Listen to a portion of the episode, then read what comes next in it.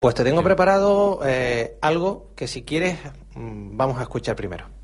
Yo cuando te, te, te apuñalé estaba yo solo. Toqué el timbre, Tocaste el timbre. ascensor Yo te iba a meter el cuchillo y cuando te diste media vuelta y fue cuando te, te lo di en el estómago. Y decir, y, y por la espalda. y por la espalda después. patriotas deben tener presente que hay que sabotear todo clase de objetivos económicos, es decir, las Canarias le deben costar caras al poder godo.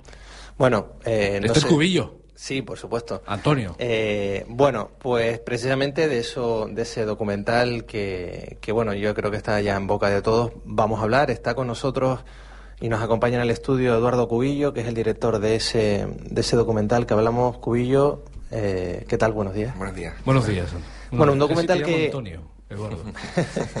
Un documental que ya hemos incluso podido ver, eh, se ha emitido en, en la televisión canaria, también en, en varias salas de Tenerife, incluso en, en Las Palmas.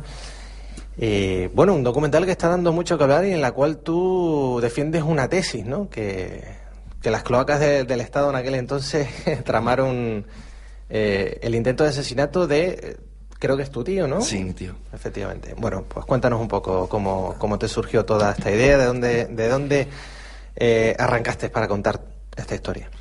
Mira, pues esto surgió realmente de prácticamente de la nada. Yo buscaba una mm, buscaba algún tema para hacer un documental y a mi cabeza vino la persona de mi tío de la cual yo apenas conocía su vida y, y yo me dije, pues yo tengo un tío independentista que a lo mejor tiene una historia interesante. ¿Pero era un tío lejano, Antonio? No era un ¿Tú- tío lejano eh, porque vivía cerca de mi casa, pero era un tío muy lejano como familiar.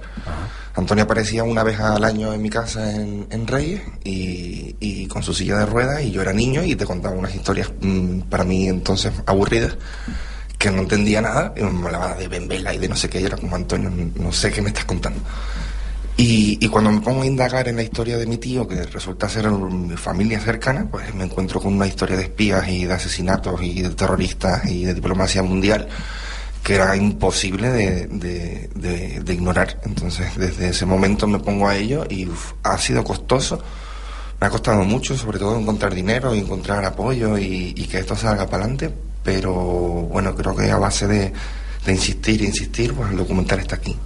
¿Pero te ha costado mucho solamente desde el punto de vista crematístico o te ha costado mucho desde el punto de vista de entender la figura de tu tío y, y de decir, bueno, mm, ¿mi tío siempre fue bueno o fue un poquito malo o aquí un juego? ¿Cómo, cómo, cómo encajaste eso? ¿Te- ¿Fuiste capaz de ponerte en el centro Sí. de la historia? Yo creo que sí, incluso pequé de, al principio pequé de ponerme del otro lado y, y de tener una visión de mi tío un, un poco eh, negativa.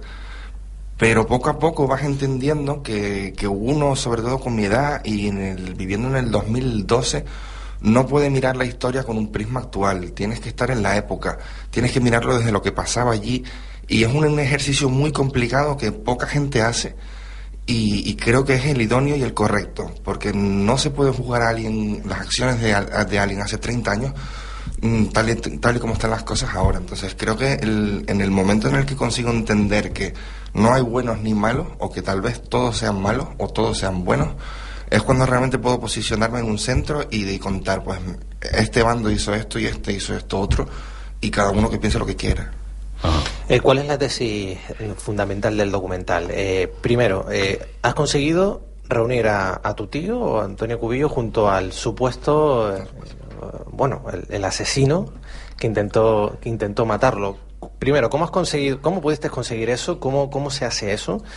Y segundo, bueno, también implicas a- al Estado en aquel entonces, eh, no solo el Estado franquista, sino posteriormente también, eh, ya en la transición, eh, mm, también, ¿no? O sea, cuéntanos un poco esas dos variantes que creo que son interesantes del documental. Sí, mm, primero, afortunadamente, este documental creo que no podría ser contado si en el 1990, que es cuando Antonio demanda al Estado español, bueno, lo demanda antes, pero se da la sentencia, sale la sentencia a favor de Antonio Cubillo diciendo que el Estado español ha cometido un acto de terrorismo de Estado.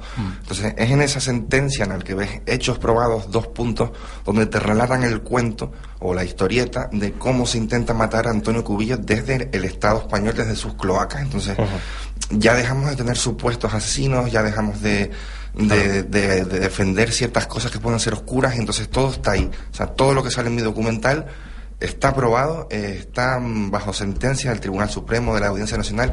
Es una historia que no parece creíble, pero está ahí y, y es cierta. Entonces, eh, también cuando ves el documental, ves que hay mucha información, ves que hay mucho periódico, ves que hay mucho vídeo de archivo que realmente te hace increíble toda esa historia de, de espías, de, de, de cuentos, de, de, películas, de, Ah.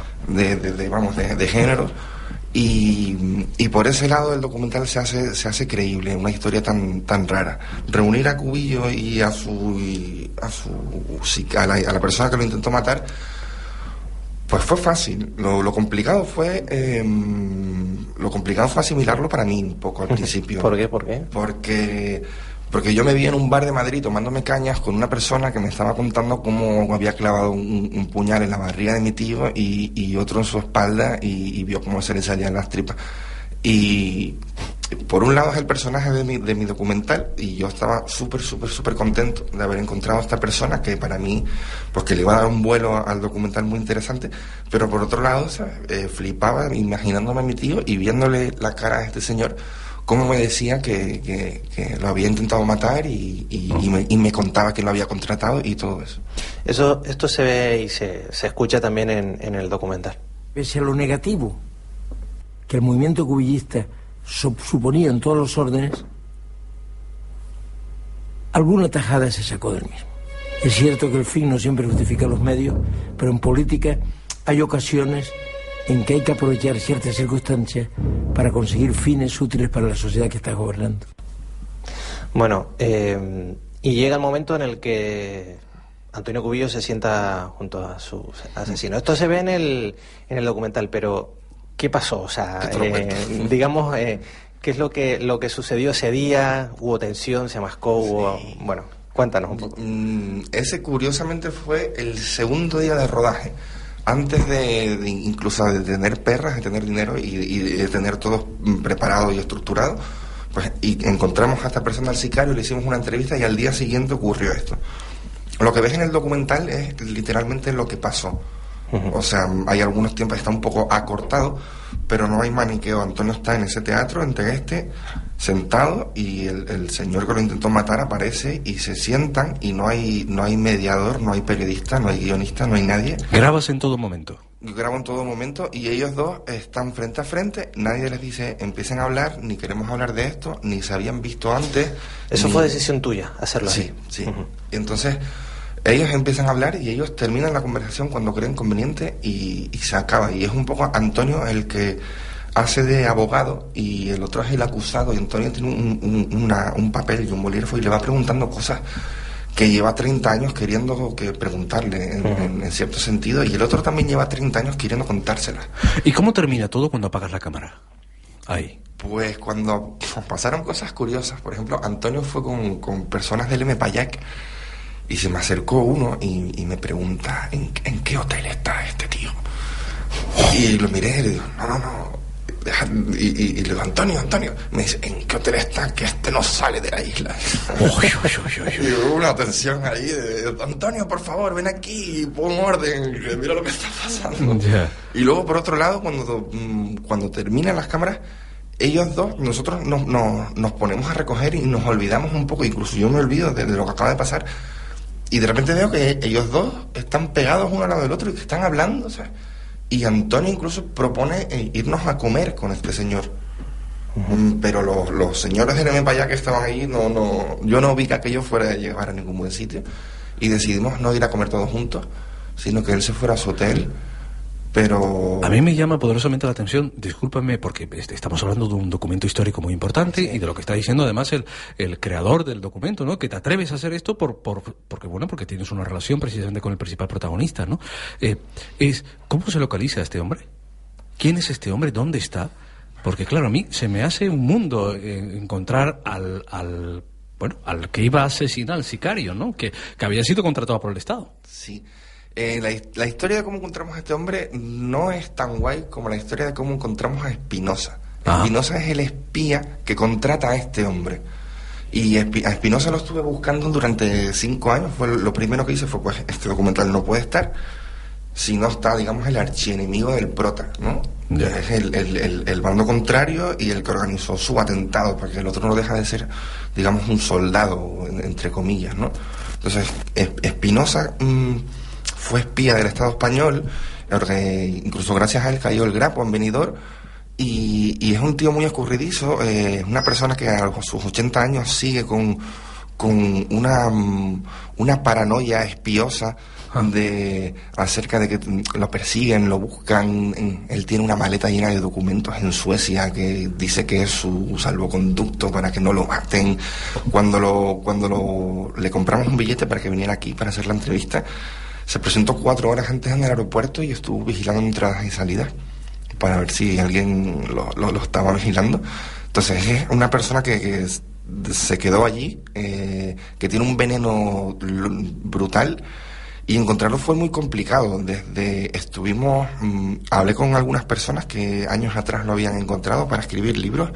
Uno de ellos me recomendó que fuera por los, por los puticlubs de, Madrid, que seguro lo encontraría. Y, bueno, pues al final conseguimos una pista de que tenía, de que podía estar en Murcia. Entonces un día conocí a, un personaje en un bar que me dijo que, tenía unos amigos guardias civiles y le di, le di el DNI de Espinosa y me dio una me dio una dirección en Murcia. Fuimos a esa casa en Murcia, ya no vivían allí, le enseñamos una foto, encontramos al alcalde de, de la época, el alcalde de la época nos dijo que tenía un hijo bastardo en un poblado gitano. Entonces cuando fuimos al poblado gitano, eh, la productora y el director de fotografía, según se bajaron, apareció una persona corriendo hacia ellos. Y, esa persona las miró y le dijo, traen noticias de mi padre. Entonces era su hijo, del hijo de Espinosa, que de vez en cuando manda un mensajero para decirle, estoy en este sitio, reúnete conmigo y hablamos un rato. O sea que mm, tú has vivido una película para hacer esta película, o sea, es porque es casi una película lo que está contando. Es que podrías hacer una película de cómo se hizo el documental, sí, sí, obviamente, ¿no? Y fue, fue, muy excitante. Luego al final lo, porque esa gente nos pidió dinero por, por localizar a Espinosa y, luego no, no, no, nos fiábamos mucho. Y, Espinosa, que fue espía, que no sabía leer ni escribir, eh, fue secretario general de la UGT en Murcia. Estuvo infiltrado en la UGT. Y, bueno, pues a través de antiguos militantes del PSOE en Murcia, pues apareció el señor Espinosa, que es una persona que le gusta mucho fardar, le gusta mucho hablar, le gusta mucho mentir y le gusta estar en los medios, que se hable de él, contar sus grandes hazañas con el FRAP y con el Grapo y con Cubillo. Y, la, entrevista de Espinosa fue muy fue muy dura por un lado. Digamos que jugábamos siempre al, poli bueno y al malo, entonces el guionista que que es periodista hacía las entrevistas de, de poli bueno muy, muy bien ahora estructuradas y, luego venía el poli malo que era yo, en el que de un modo digamos más chabacano y con Espinosa en concreto más eh, agresivo, hablaba con él y le preguntaba cosas, incluso le decía que me estaba mintiendo y le rebatía y le contaba informaciones que otros me contaban. Entonces, en el documental puedes ver a dos José Luis Espinosa, uno tranquilo y otro atacado, que grita y que mueve las manos y que gesticula entonces, es ahí cuando estoy yo hablando con él, que incluso en, una, en un trozo de la entrevista me amenazó de muerte diciendo que me iba a matar, que, yo sí que era un listillo, y a, mí sí que me iba a matar. Y, es un personaje muy, muy interesante, creo que es el, el, auténtico malo. Tiene una cara arrugada y llena de sombras y... ¿Te imaginaste por algún momento, te imaginaste por algún momento, Edu, que ibas a entrar en las cloacas de, de este país? Eh, ¿O en aquellas cloacas? Pues la verdad es que no, sinceramente no creo que de repente estaba ahí metido. De repente estaba ahí metido porque me costó mucho eh, responder a la pregunta de, qué va tu documental. ¿Y eso te hizo dudar si seguir o no? No. ¿Nunca dudaste? Nunca dudé, nunca dudé. Y la acogida, que bueno, por lo menos eh, a través de su misión de televisión ha sido buena, eh, ¿cómo la has sentido tú? O sea, eh, me imagino que te habrá venido muchísima gente de la época a favor, otros en contra, porque lógicamente este tema tiene sus detractores también, como, como en, todo, en todo el mundo. No sé, ¿cómo lo has vivido tú? Yo me he quedado contento en general, porque realmente las críticas que ha tenido el documental negativas no son has hecho un mal documental ni has enfocado mal el documental, no van por ahí, son críticas al, propio Antonio Cubillo y son personas que piensan que Antonio Cubillo no se merece un documental, pero yo personalmente creo que un documental no es un premio, es simplemente pues, como un artículo de un periódico, pero de una manera audiovisual, o como un libro, pero de una manera audiovisual. No solo podemos escribir de cosas bonitas, ni relatar cosas bonitas, entonces por ahí creo que es la opinión de unas personas que... Es que con, esa historia tampoco podríamos hacer una película sobre ETA, ¿no? sobre la historia de ETA y Exacto, cosas muy interesantes. ni nada por el estilo. yo no, no, estoy haciendo un... no, no podemos, cortar a la gente, no, no podemos cortar a la gente la, la posibilidad de conocer la una historia, ¿no? Y sobre todo si es documentada de esa manera.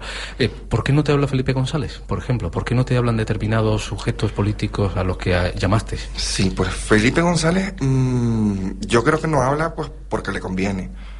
Aún así, mmm, creo que es tan, tan buen orador Felipe González y tan buen político eh, de aquella manera que hubiera quedado muy bien en el documental y, y hubiera aplastado cualquier posible implicación suya, pero aún así no quiso, no quiso entrar. Mm, lo contactamos a través de muchas vías, primero por las vías normales, vías pues le mandamos eh, mails a su partido y, bueno, se hicieron una serie de cosas.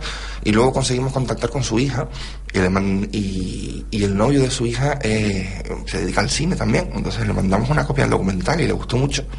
Y a través de ellos pues le mandamos una carta y papá, pues el documental está muy bien y y la verdad es que no, no, implica de alguna manera, no es un rollo destructivo contra el Estado, no es algo independentista. Mm. Pero no, no, no quiso, yo creo que Felipe González tiene mucho que ver en, la organización del atentado.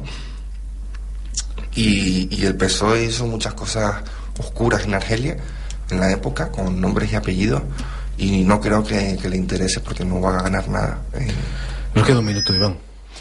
Bueno, pues nos quedamos con ganas de, saber más, sobre todo para saberlo, mm, nada más que, ver el, documental. Sí, dime. El documental se repone hoy en Televisión Canaria a las 17.50. Bueno, pues ahí hay una buena oportunidad también para verlo. Eh, y bueno, en, en salas, ¿se podrá después ver algún festival, algún sitio que tengas Sí, de momento estamos en contacto con distribuidoras, una francesa muy interesada y, intentaremos que se mueva lo más posible. Pues mucha suerte, Eduardo. Oye, Eduardo, gracias. Eduardo Cubillo. Iván, gracias. Venga, sí, gracias. Feliz fin de semana, feliz semana a todos. Nos vemos y nos encontramos y nos escuchamos el sábado.